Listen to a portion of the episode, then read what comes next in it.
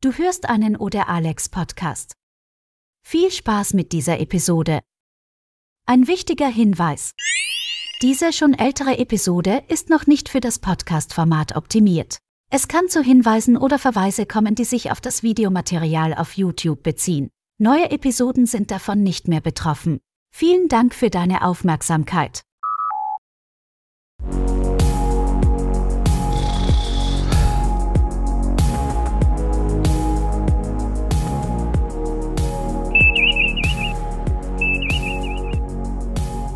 Hallo und herzlich willkommen hier bei Trackwelten zum Recap Pika Staffel 3 Folge 9 namens Vox. Also da ging ja gestern, also aus meiner Sicht gestern mein Tracky-Herz wieder auf. Okay, fangen wir mal, fangen wir mal von vorne an. Erstmal obligatorisch, vielleicht auch für alle oder für Neuankömmlinge hier auf dem Kanal. Hier wird gespoilert. Also das ist ein Spoiler-Recap. Wer die Folge noch nicht gesehen hat, der sollte das vorher tun und kann ja danach gerne nochmal zurückkommen hier auf diesen Kanal.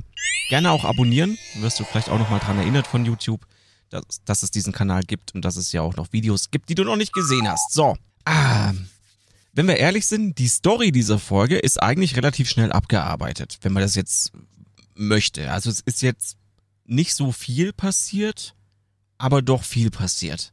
Wenn ihr wisst, was ich meine. Und wir können auch jetzt ganz frei von vorne anfangen, denn da wird ja ein ganz wichtiges Thema endlich aufgelöst, nachdem wir hier über Folgen hinweg auf die Folter gespannt wurden. Und da will ich jetzt mal so einsteigen, dass die Inszenierung auf diesem Gang zwischen, also äh, mit Jack und Diana echt grandios war. Ich fand das super toll inszeniert, aber das ist ja nicht nur die Szene, sondern in dieser Staffel wird ja vieles fantastisch inszeniert. Da lasse ich, da lasse ich keine Kritik zu. Die Inszenierung von bestimmten Szenen, auch in Verbindung mit Easter Eggs und so weiter oder die äh, Außenkamera, die Kamerafahrten, wenn die Raumschiffe rumfliegen oder Raumschiffe generell in Szene gesetzt werden, das ist alles großartig und super gemacht. Für mich selber ist die CGI ausreichend. Da meckern ja so manche dran rum. Ich finde es völlig okay. Ich habe absolut meinen Spaß dran und fand, fand das auch in dieser Folge wieder toll. Auch eben diese Eingangsszene, die, also die Folge geht ja so weiter, wie die Folge davor aufgehört hat. Und da wurden wir jetzt nochmal hier in dieser Folge so ein bisschen auf die Streckbank gelegt, weil sich das ja dann auch nochmal so ein bisschen in die Länge gezogen hat, bis wir dann letztendlich wussten, wer der Bösewicht ist. Also Diana hat die Tür geöffnet, dann haben wir nochmal kurz warten müssen, weil sie ist ja einfach weggerannt und dann endlich haben wir es bekommen. Die Tür wurde geöffnet und dahinter stand Tuvix. Natürlich nicht. der Tuvix-Gag, es tut mir leid. Das Tuvix wer das nicht kennt, google einfach mal Voyager Tuvix und lest euch mal die Story dazu durch und die, die es kennen, wissen, warum dieser Gag hier auch immer wieder funktioniert. Nein, die Borg. Und ich glaube, da gab es gemischte Gefühle bei einigen da draußen. Manche haben gedacht, oh cool, so wie ich. Ich weiß nicht, ich bin, bin einfach, ich bin leicht zu befriedigen. Ich fand's gut, aber ich erkläre auch gleich nochmal, warum ich's gut fand.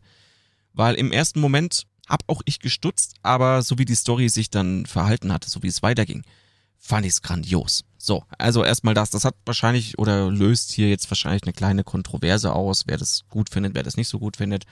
Natürlich ist es schön, weil meine Theorie richtig war. Also die Hinweise, die ich erkannt habe, haben ja eigentlich schon nach Borg geschrien. Ich habe nur noch gedacht, okay, diese Hinweise könnten auch eine Falle sein, so dass man auf die Borg-Spur kommt, aber dann sind es halt nachher gar nicht die Borg. In dem Fall war es jetzt halt so. Die Brotkrümelchen, die man da so vorgesetzt bekommen hat, haben, haben einen dann schon auf die richtige Fährte geführt. Zumindest ging es mir so. Ich habe an die Borg gedacht, hab's auch nicht mehr so richtig aus meinem Kopf bekommen und jetzt ist es halt auch so. Und wir bleiben jetzt mal bei diesem Borg-Thema und ich kann's verstehen, wenn Leute da draußen sagen, boah, jetzt die Borg, warum denn jetzt schon wieder? Die waren doch schon in der letzten Staffel Thema und irgendwie immer Borg. Aber man muss ja auch, man muss sich auch überlegen, dass der größte Feind im TNG-Universum, also auch damals bei den Serien, schon die Borg waren. Und dieses Locutus-Thema ist halt immer noch sehr präsent. War es jetzt auch in dieser Staffel durchweg. Ja, also hier gab es ja immer mal wieder Anspielungen, auch zwischen Jack und Picard, so dieses Locutus-Thema wurde ja da auch schon, auch schon behandelt und ja genau, zwischen Picard und Shaw ja auch. Also nicht so abwegig, dass das hier auch nochmal richtig aufgegriffen wird.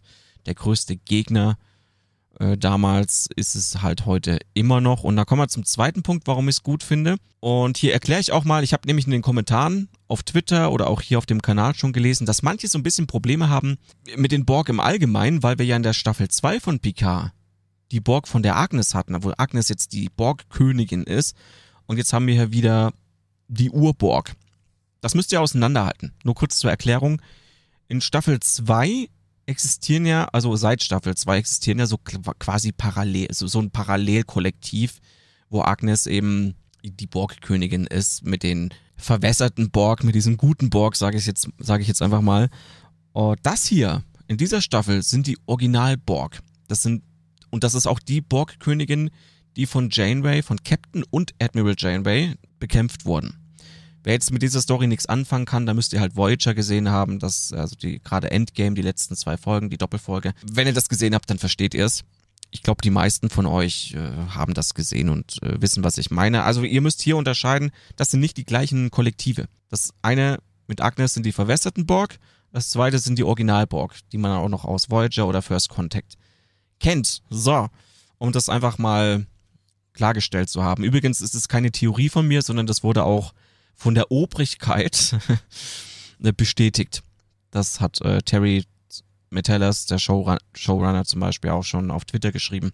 Das kommt jetzt nicht von mir, sondern das, das ist halt Fakt. So, und warum ich die Borg hier an, die, an der Stelle auch großartig finde, ist, es sind wieder die gefährlichen, gefürchteten, dunklen, düsteren, hinterhältigen, mysteriösen Borg. So wie die Borg sein sollten und so wie sie in Staffel 2 von Picard nicht mehr gewirkt haben. Ich mag es, wie bedrohlich die Borg in dieser Staffel oder vor allem in dieser Folge wieder wirken. Und dadurch, dass man jetzt weiß, dass es die Borg sind, ist natürlich die Storyline mit den Wechselbelgern auch interessant. Also diese Hinterhältigkeit der, der Borg. So, jetzt kommen wir natürlich erstmal zu dem Thema, was haben die Borg gemacht? Das können wir ja mal kurz aufdröseln. Ich hoffe, ich krieg's jetzt wieder richtig zusammen. Also, folgendes ist passiert und das fand ich, ich finde diesen Plot-Twist super, super clever. Als Picard in The Next Generation zu Locutus wurde, verfolgten die Borg, und das ist der Wissensstand nach dieser Folge, ist, ist, ist das Fakt und der Wissensstand, verfolgten die Borg zwei Ziele. Erstens Locutus für einen schnellen Schlag. Ja, man hat geguckt, okay, jetzt schicken wir mal einen Kubus hin, Locutus den assimilieren wir, dann äh, wird das schon vielleicht irgendwie und wir können die Menschheit assimilieren. Wenn das nicht funktioniert, machen wir einen Plan B, von dem wir jetzt 20, 30 Jahre nichts wussten. Und das finde ich halt, das ist genau der Punkt, den ich so super clever finde und der so super zu den Borg passt. Die Borg haben sich gedacht, wenn dieser Plan nicht aufgeht, okay, wir haben hier noch eine Technologie, die funktioniert halt nicht kurzfristig, sondern langfristig und wir implantieren Picard halt einfach was ein. Und wenn er sich eins oder wenn ein, zwei Generationen vergehen, dann geht wenigstens dieser Plan auf. Auf diese Idee zu kommen, finde ich fantastisch. Diese, diese Plan B Idee der Burg. Vielleicht haben sie noch einen Plan C und D, wissen wir jetzt nicht, aber das hat mir sehr gut gefallen, weil das eine Richtung eingeschlagen hat hier in dieser Folge, die ich so nicht erwartet habe. Das gefällt mir ja grundsätzlich gut. Dass ich jetzt die Borg erraten habe, dass die die Gegner sind, okay aber mit dem Plot-Twist dahinter nochmal eine ganz andere Hausnummer. Das hätte ich mir, also ich hätte mir das so nie zusammengesponnen und ich, ich finde es cool. Jetzt ist es ja so, dass Picard anscheinend gar nicht an diesen, an dieser Krankheit erkrankt ist, die bei ihm dann festgestellt wurde. Und die wurde ja nachdem er Locutus war festgestellt, sondern dass das eben diese biologische Technologie ist, die vor dem, von den Borg eingepflanzt wurde. Und man hat ja auch Jordi reden hören, dass man das vor diesen 25 Jahren oder was das waren, eben noch nicht erkennen konnte, dass diese Krankheit, die vermutet wurde, eine Nebenwirkung waren. Deshalb hat man das halt dann vermutet. Ja, und diese Technologie in seinem Hirn hat Picard mit der Fortpflanzung weitergegeben. Heißt, Jack hat eben auch nicht diese Krankheit, das wussten wir jetzt schon vorher, wir wussten halt nur noch nicht, was es ist, sondern er hat eben auch diese Borg-Technologie jetzt in seinem Hirn und fungiert als Transceiver. Also durch Jack, weil er eine Generation weiter ist, wird es möglich, dass die Borg, wenn sie Jack bei sich haben, dass sie etwas auslösen können. Fällt mir jetzt erst auf, dass das ja auch diese ultimative Borg-Technologie schlechthin bisher ist, denn Also die Borg streben ja nach Perfektion und versuchen ja Technologie und Biologie unter einem Hut zu bekommen. Und ich würde mal sagen, diese Technologie, die Picard eingepflanzt wurde und auch noch weitergegeben werden kann über Generationen, dass das schon eine ausgereifte und ausgeklügelte Technologie ist. Eine Biotechnologie, die man vielleicht den Borg auch gar nicht so zugetraut hätte. Und dieser perfide Plan geht ja noch weiter, dass die Borg auch noch die Wechselbälger dazu benutzt haben, über die Transporter, also A, die Wechselbälger benutzt haben, um die Sternflotte zu infiltrieren und B, um DNA weiterzugeben. Ja, wir haben jetzt hier erfahren in den Transportercodes, anscheinend der gesamten Sternflotte ist ein DNA-Strang, so habe ich es zumindest verstanden. Ihr könnt mich gerne korrigieren, aber es ist ein DNA-Strang beim äh, Transporterprotokoll festgelegt, der ursprünglich von Picard stammt, aber, aber eben als normal angesehen wird, so dass jeder, der sich transportiert, beim Zusammensetzen diesen DNA-Strang eingepflanzt bekommt. Ist schon wild, oder? Ist, schon eine wilde Geschichte. So dass dann jeder, der diesen DNA-Strang in sich hat, die Übertragung von Jack empfangen kann. So, ich hoffe, ich habe es einigermaßen richtig zusammenbekommen.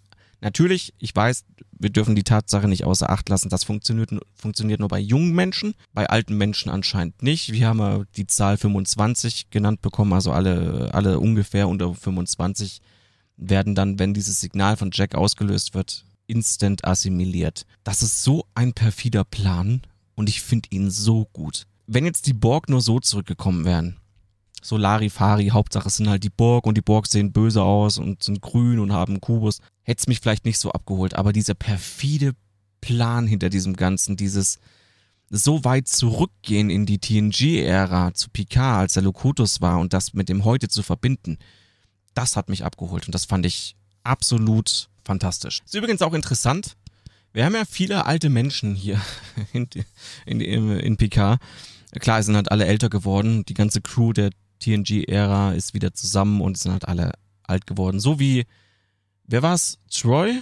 Ja, Troy war es, die gemeint hat, wo dann der Turbolift aufgeht. Ich habe mich noch nie so gefreut, so viele Falten zu sehen. Das war auch so ein Hinweis darauf. Aber ich finde es, so, worauf ich überhaupt hinaus wollte, ist gerade, ich fand es interessant, die Thematik so aufzubereiten, dass die Jüngeren assimiliert werden, so dass die Älteren und vor allem Alten halt doch noch zu was gut sind, also dass es halt doch gut ist, dass die noch da sind, diese alten Menschen und dass die auch noch was bewegen können. Hat auch noch so ein bisschen so einen sozialen Aspekt mit drin. Aber finde ich okay, kann man, kann man so machen und finde ich auch ganz, finde ich auch ganz interessant. Also, summa summarum, was die Borg angeht, ich mag es einfach sehr, dass die Borg wieder die Borg sind, die ich erwarte. Dunkel, mysteriös, geheimnisvoll, gefährlich ja, wir haben, wie ich es gerade schon gesagt habe, wir haben ja auch die Antwort bekommen, warum sie Jack haben wollen. Er dient halt als Transmitter. Sie brauchen das, was in Jack drin ist von Picard, um die ganzen unter 25-Jährigen, die irgendwie mal einen Transporter benutzt haben, zu assimilieren. Und das ist, das ist auch eine krasse Sache. Ich habe mal so drüber nachgedacht, das betrifft ja auch nicht nur die Schiffe der Flotte, das betrifft ja auch andere Welten. Ja, also ich meine, ich weiß ja nicht, wie lange diese Geschichte schon geht, dass sie die Wechselberger infiltriert haben. Keine Ahnung, gibt's jetzt auch assimilierte unter 25-Jährige auf Vulkan, auf Andoria, auf Cardassia, auf der Erde selbst, in, auf den Stationen. Das muss ja Ausmaße annehmen, die man sich so kaum vorstellen kann. Das betrifft ja nicht nur die Schiffe der Flotte, das betrifft ja alles. Nun gut. Ja, wir haben gerade die Flotte angesprochen. Das ist ja auch interessant. Wir haben ja noch mal eine Person gesehen, die wir auch aus äh, TNG und Deep Space Nine kannten und das ist Admiral Shelby. Die war auch dabei. Cool erstmal, ja, die mal wieder zu sehen. Ich habe sie sofort erkannt. Sie hat immer noch so dieses markante Gesicht. Haben natürlich auch die Haare so präpariert, dass sie so ein bisschen wie früher aussah. Shelby als Admiral, die hat die Enterprise F kommandiert. Also wir haben ja am Tag der Grenze hier teilgenommen, ganz viel Feuerwerk, ganz viel Schiffe und dann kam ja auch die Enterprise F, diese auch wieder, ich habe vorhin von Inszenierung geredet, war auch super inszeniert, ein schönes Schiff. Da würde ich gerne mehr von sehen. Ich weiß nicht genau, warum sie das so ausführlich zeigen. Ob das irgendeinen Grund hat. Ob, ich weiß nicht, was Paramount da für eine Schiene fährt, weil die Titan selber ist ja schon super interessant. Jetzt haben sie noch die Enterprise F so detailliert gezeigt und so also relativ lang gezeigt. Aber gut, lassen wir mal die Enterprise Enterprise sein. Was natürlich echt schwierig ist, hier wurde ja erklärt, dass die Flotte zusammen, äh, also dass die Schiffe untereinander kommunizieren können, so dass man geile Flottenmanöver ausführen kann. Ja, dass die Schiffe automatisch in Formationen gehen und wie ein großes Schiff agieren können. Klingt ein bisschen wie ein Kollektiv. Und hier habe ich auch so ein bisschen stutzen müssen und ist ein bisschen schwierig. Ich meine, Shelby selber scheint ja nicht betroffen zu sein, scheint kein Wechselbalg zu sein. Wobei man das nicht genau weiß, weil, also auf was ich hinaus will, die wurde ja erschossen. Also die stirbt ja auch.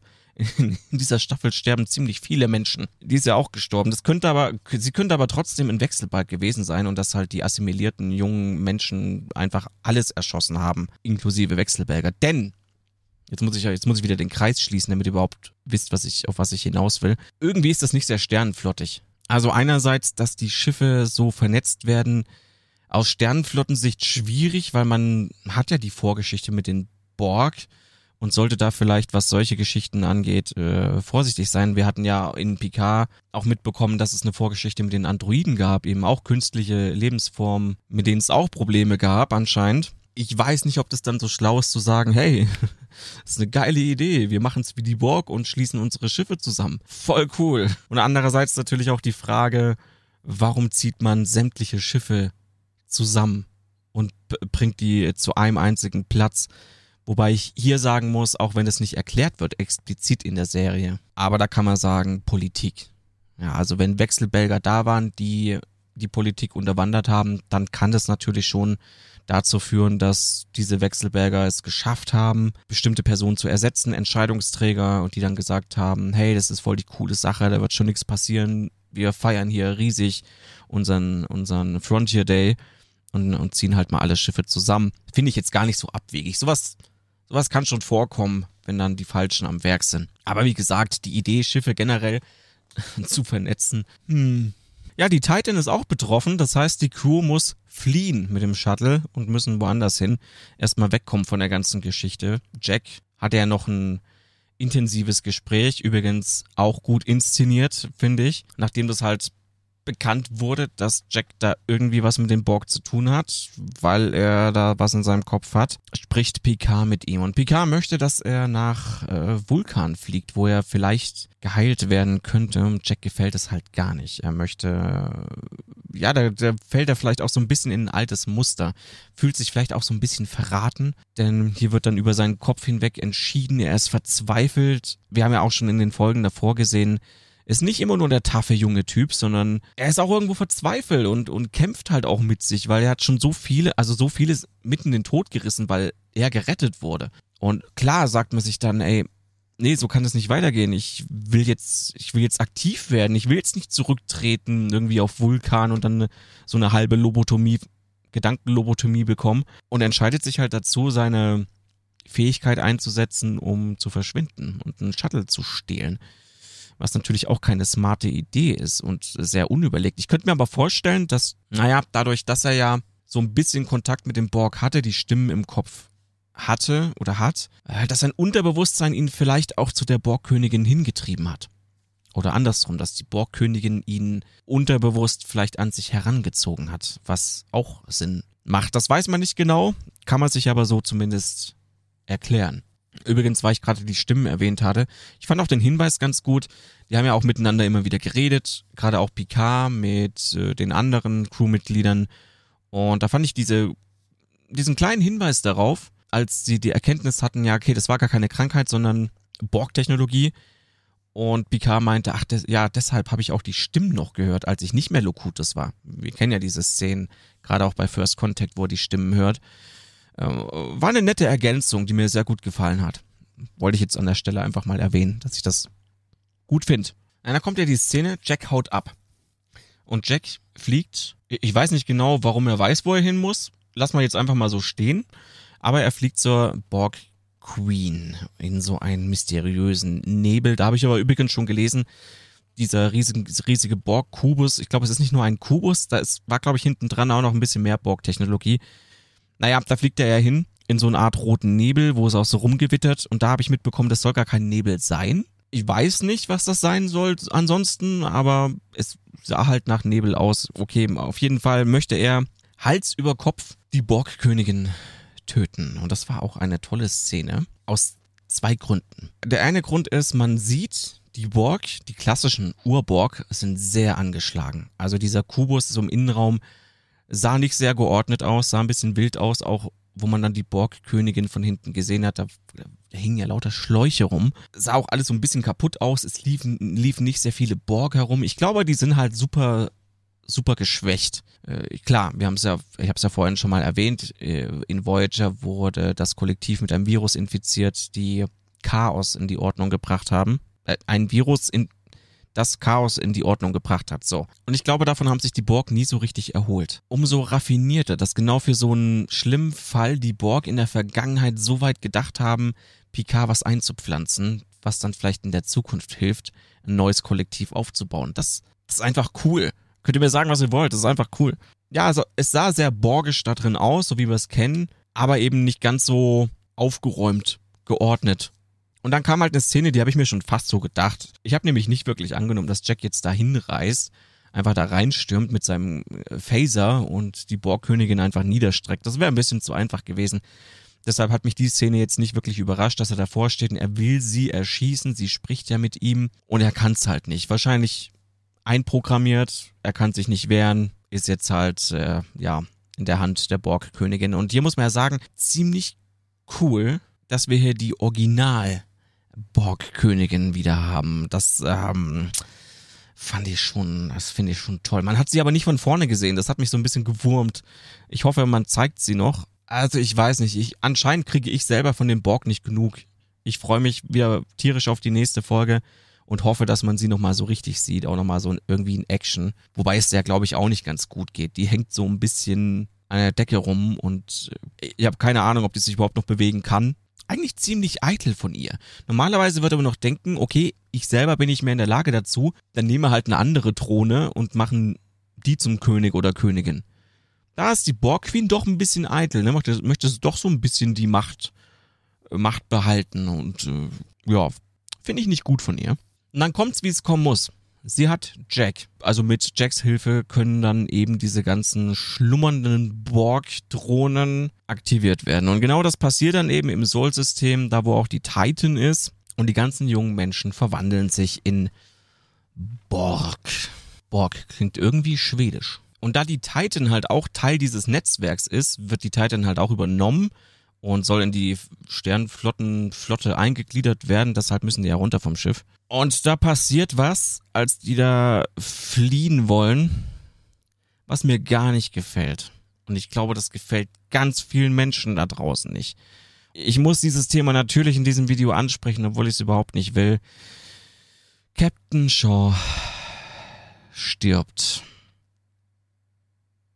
Und ich sage jetzt mal vorweg, ich, ich bin der festen Überzeugung, hätte Paramount, also hätten die, oder die Verantwortlichen vorher gewusst, dass Captain Shaw so ein beliebter Charakter wird, dann hätten sie ihn nicht sterben lassen. Ich glaube, das war für die vielleicht selber nicht so absehbar. Ah, das ist eine Tragödie. Was natürlich schön war in dem Moment, er spricht ja mit Seven und übergibt ihr ja quasi das Schiff. Und ich glaube, das Schönste war in diesem Moment, dass er sie in seinen letzten Atemzügen Seven of Nine genannt hat. Ah, das war, war ein ganz, ganz schlimmer, aber auch ein großartiger Moment. Jetzt wissen wir natürlich nicht, nicht genau, ob er wirklich tot, tot ist. Ja, das wäre, es gibt ja immer noch die Möglichkeit, wenn auch nur geringfügig, dass er vielleicht noch assimiliert wird oder irgendwie wiederbelebt wird. Aber es wirkte schon, er wirkte schon sehr tot, wenn ich das jetzt mal so sagen darf. Ich lache jetzt gerade, ist aber überhaupt nicht zum Lachen. Naja, ich finde das sehr traurig, weil ich mir, und das habe ich jetzt in der Vergangenheit immer wieder gesagt, so sehr eine Serie noch gewünscht hätte mit Shaw als Captain. Und das ist jetzt so hinfällig und das ist so schade und macht mich so traurig. Auf der anderen Seite, wir sind in, im Star Trek-Universum. Also es wäre jetzt nicht das erste Mal, dass ein Charakter, weil er vielleicht auch beliebt ist oder interessant ist, nochmal von den Toten aufersteht, aus irgendwelchen seltsamen Gründen. Wäre auch nicht das erste Mal. Vielleicht sehen wir ihn ja doch nochmal in Zukunft im Spiegeluniversum ein Klon, vermisster Zwillingsbruder. Also Möglichkeiten gäbe es schon mal genug. Ach ja, an der Stelle, kurz davor, muss ich mal kurz erwähnen, Seven meinte ja, ich weiß nicht mehr genau, um was es ging, aber Seven meinte, der Roboter hat recht zu Data. Das fand ich nicht sehr nett. Ja? Seven of Nine wollte die ganze Zeit Seven genannt werden, aus Respekt. Wohl bemerkt. Und nicht äh, Hansen und dann wird die Gemobbte selbst zur Mobberin. Das fand ich nicht okay. Liebe Seven of Nine, das macht man nicht. Ja, im Soul-System ist dann Tohu Wabo. Da geht erstmal alles drunter und drüber. Die Titan auch übernommen. Die ganze Flotte folgt nun dem Borg-Kollektiv und die Titan-Crew, also die TNG-Crew, muss fliehen im Shuttle. Und wo fliehen sie hin? Ins Flottenmuseum. Das war auch wieder so ein Auf und Ab der Gefühle. Im, in dem einen Moment stirbt Shaw und alles ist ganz schrecklich mit den Borg. Dann fliegen die zum Flottenmuseum und wir haben es ja alle schon vorher geahnt. Sie brauchen ein Schiff, das noch funktionsfähig ist, mit dem sie handeln, agieren können. Und dann öffnet sich dieser Hangar und da ist die Enterprise D zu sehen. Wie soll man denn, wie soll man dann als Fan fertig werden mit, mit so einem Auf und Ab? Ich war wieder völlig emotional kompromittiert nach dieser Folge. Das, das war furchtbar schon wieder. Naja, aber reden wir nochmal über diese wunderschöne Folge. Das war halt, das war halt ein Traum. Und ich habe vorhin schon ein paar Mal von Inszenierung geredet. Das hier war auch wieder so eine Inszenierung, die hat einfach gesessen. Er hat einfach gesessen. Die Schauspieler selber, glaube ich, hatten echt Fun, also mega Bock auf diese ganzen Szenen. Ich glaube, dass die auch selber so ein bisschen nostalgisch wurden, als sie auf dieser neu gebauten Enterprise D-Brücke standen und sich das alles nochmal angeschaut haben. Das Schöne ist ja, man hat ja nicht nur die Enterprise D von außen gesehen, was auch schon an sich ja super inszeniert wurde, sondern auch dieses, sie fahren den Turbolift hoch zur Brücke, Computer Licht an und dann sieht man halt so nach und nach diese, diese fantastische historische Brücke der Enterprise D. Frisch nachgebaut, extra für Picard Staffel 3. Mit Licht. Es war auf einmal hell. Ich war so, ich war kurz ein bisschen geblendet.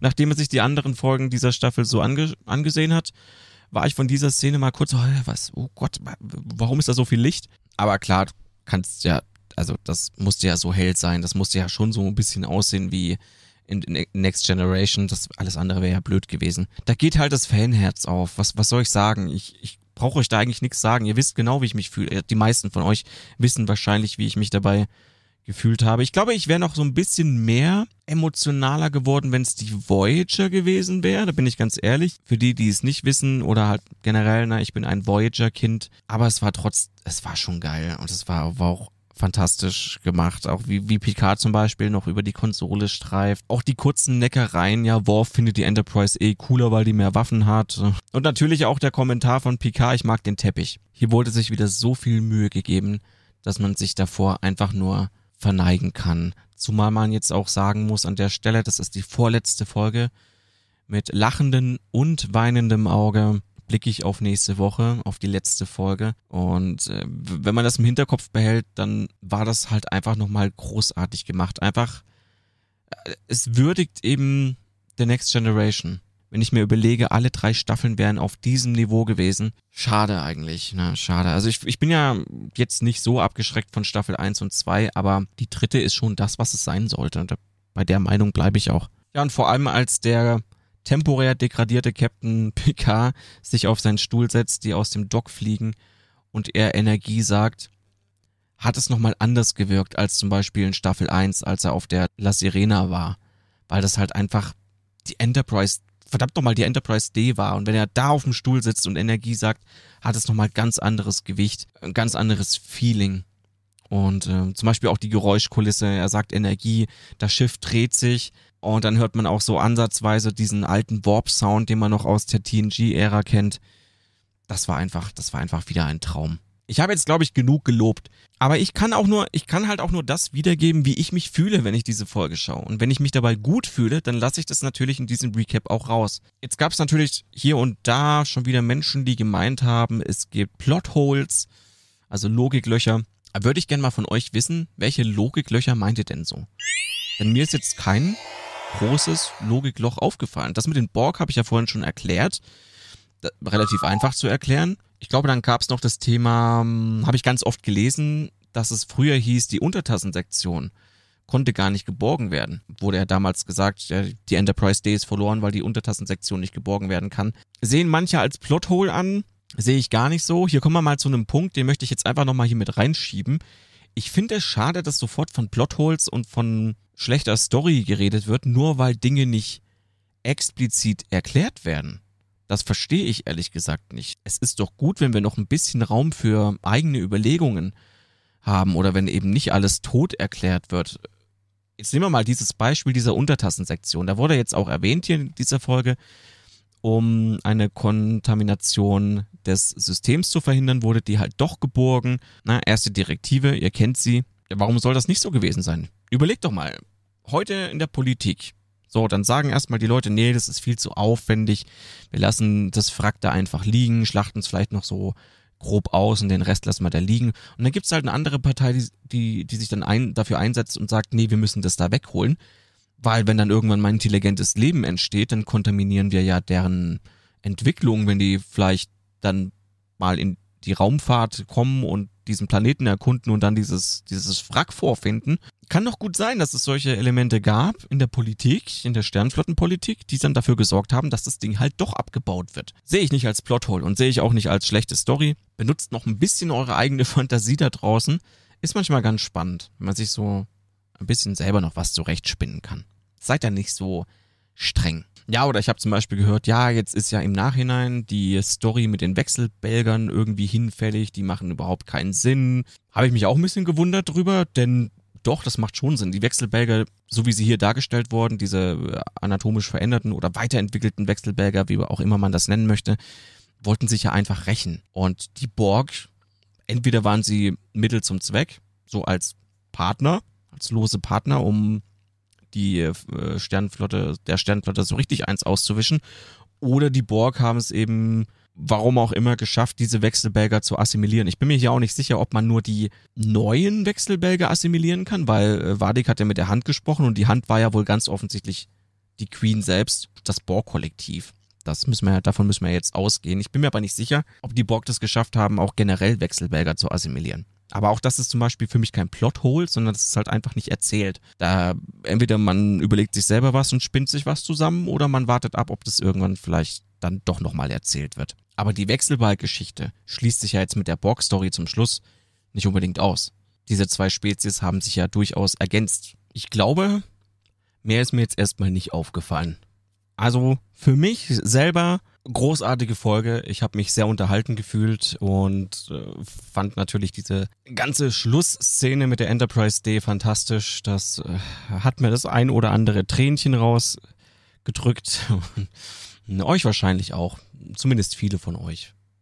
Glaube ich ganz fest dran. Und ja, ich lade euch ein, auch wieder zu kommentieren. Vielleicht sind euch ja auch noch andere Sachen aufgefallen oder ihr möchtet über irgendetwas anderes unbedingt noch reden, dann ab in die Kommentare damit. Ich freue mich auf euch und würde sagen, bis zum nächsten Mal. Natürlich danken wir hier auch noch dem Kollektiv, unserem Kollektiv.